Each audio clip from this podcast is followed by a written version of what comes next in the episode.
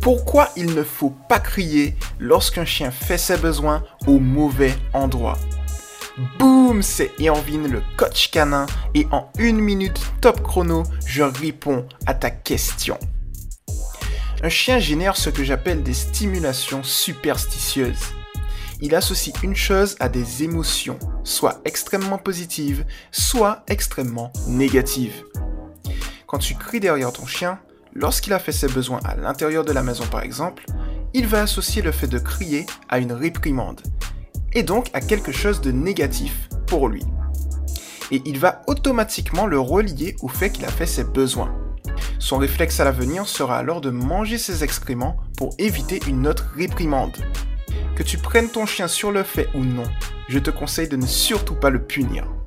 C'était Irvine le coach canin et à la prochaine. Ciao